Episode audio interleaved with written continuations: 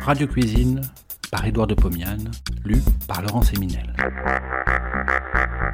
De 1923 à 1929, Édouard de Pomiane présente, tous les vendredis soirs sur Radio Paris, ce qui fut sans doute la première émission culinaire radiophonique. Cela s'appelait Radio Cuisine. Près d'un siècle plus tard, nous donnons à réentendre ces quelques 200 chroniques qui firent la joie des auditeurs de l'époque. Cette semaine, le borsch et les pirachki.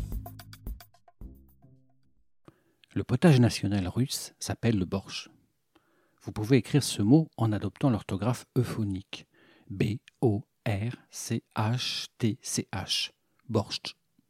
Oh, mais ce n'est pas là le potage russe au nom le plus sternutatoire. Il en existe un qui s'appelle le shtichi.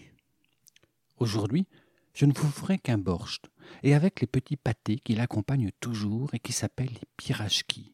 Pirachki étant le pluriel de pirajok. Le borscht est un potage russe qui a acquis droit de cité dans la cuisine française, du moins dans les restaurants de premier ordre. C'est un pot-au-feu dans lequel les légumes sont coupés en julienne puis servis dans l'assiette en même temps que le bouillon et un morceau de bouillie. De plus, ce bouillon est toujours teinté en rouge par l'addition de betteraves fermentées. C'est donc cette dernière qui donne au borsch sa couleur et sa saveur aigrelette. Mais comme en France, nous n'avons pas de betteraves fermentées, nous allons nous contenter d'ajouter à notre soupe au dernier moment de la betterave déjà cuite au four. Nous lui conférerons ainsi sa couleur rouge. Quant à la saveur aigrelette, nous l'obtiendrons par l'addition d'un peu de vinaigre. Il est classique d'ajouter, chacun dans son assiette, une bonne cuillère de crème fraîche. Je vais donc faire successivement un borsch et des pirachki. Le borsch. 1 kg de plat de côte de bœuf, 125 g de lard fumé, 250 g de carottes, 250 g de navets, 4 poireaux, un petit chou paumé, 250 g de betterave cuite au four, 125 g de crème épaisse et du vinaigre. J'épluche, je nettoie et je coupe en julienne tous les légumes sauf la betterave. Dans un pot au feu, je place le plat de côte et le morceau de lard. Je les couvre d'eau froide, je sale très légèrement, je pose sur le feu, je chauffe lentement, j'écume, ça bout. J'ajoute alors la julienne de légumes, mais non la betterave.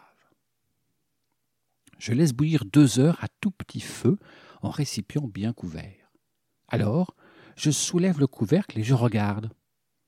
Ce n'est pas commode, la vapeur m'en empêche. Je souffle, j'arrive à constater que ma soupe est trop épaisse. J'ajoute un peu d'eau chaude. Je couvre, je laisse encore bouillir une heure sous le couvercle. Je regarde de nouveau, j'explore le morceau de bœuf à l'aide d'une fourchette.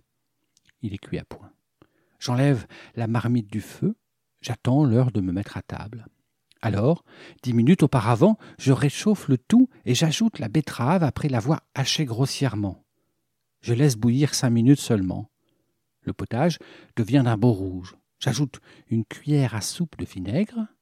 La couleur devient admirable. Je goûte je perçois à peine la saveur acide. Je rajoute une cuillère à café de vinaigre. Je goûte. C'est parfait. Le borsch est prêt à servir. Mais avant, je découpe le bœuf et le lard en autant de morceaux qu'il y a de convives. Je sers moi-même. Chacun dans son assiette reçoit une forte louche de julienne épaisse, rouge et parfumée, puis un morceau de bœuf et un petit morceau de lard. Je fais passer une saucière contenant la crème épaisse. Chacun on ajoute une cuillère à entremets dans son assiette. Le mélange se fait à la première cuillerée. Goûtez, vous m'en donnerez des nouvelles, surtout si vous servez en même temps les à la viande. Pirachki à la viande. Ce sont des petits pâtés à la viande frits en pleine friture. Je vais en faire, c'est très vite exécuté. J'ai devant moi 125 g de bœuf bouilli maigre, un gros oignon, 40 g de beurre, sel, poivre, épices. J'épluche et coupe l'oignon en petits morceaux. Je le fais cuire un quart d'heure dans très peu d'eau dans une petite casserole. Je fais un hachis avec le bœuf, l'oignon, je sale, je poivre, j'ajoute le beurre fondu. Je mélange le tout, je le passe trois minutes à la poêle et je laisse refroidir. Ceci sera la farce des petits pâtés.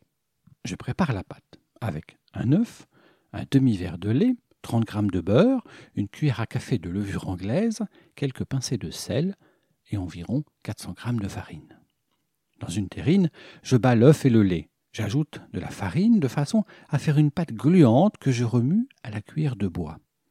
J'ajoute le beurre fondu, le sel, je mélange à la cuillère. J'ajoute la levure et encore de la farine. Je mélange et bats jusqu'au moment où la pâte ne colle plus à la cuillère. Je porte la pâte sur une planche enfarinée. Je la foule avec la paume des mains en ajoutant de la farine. J'obtiens une boule qui ne colle plus. J'en prélève la moitié. Je la baisse au rouleau sur la planche enfarinée jusqu'à une épaisseur de 3 mm environ. J'ai devant moi un joli disque. J'y découpe des rondelles avec un grand verre à vin. Au milieu de chacune, je pose une petite noix de farce.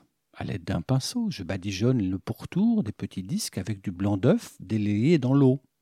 Je plie chaque disque en deux de façon à emprisonner la farce. Je fais ainsi des petits chaussons. Par pression des doigts, je colle les deux épaisseurs du pourtour. Je fais ainsi une vingtaine de petits pâtés avec toute la farce et toute la pâte.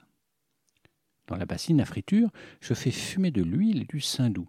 J'y jette dix à douze petits pâtés. Ils se colorent, ils gonflent, ils cuisent en cinq ou six minutes. Je les sors de la friture et les tiens au chaud jusqu'au moment de les servir. Je fais frire ainsi tous les pirachki. Chacun en prend trois les pose sur une soucoupe près de son assiette. Une bouchée de pirajoc, une cuillère de borsch, et ainsi de suite. Vous ne trempez jamais les pirachki dans le borsch. Mes invités redemandent une seconde édition de tout. Nietzschevo, je suis tranquille. Après cette soupe, ils demanderont grâce. Le borsch, avec son bouilli et les pirachki, constitue tout un repas. Bon appétit et à la semaine prochaine. Thank you.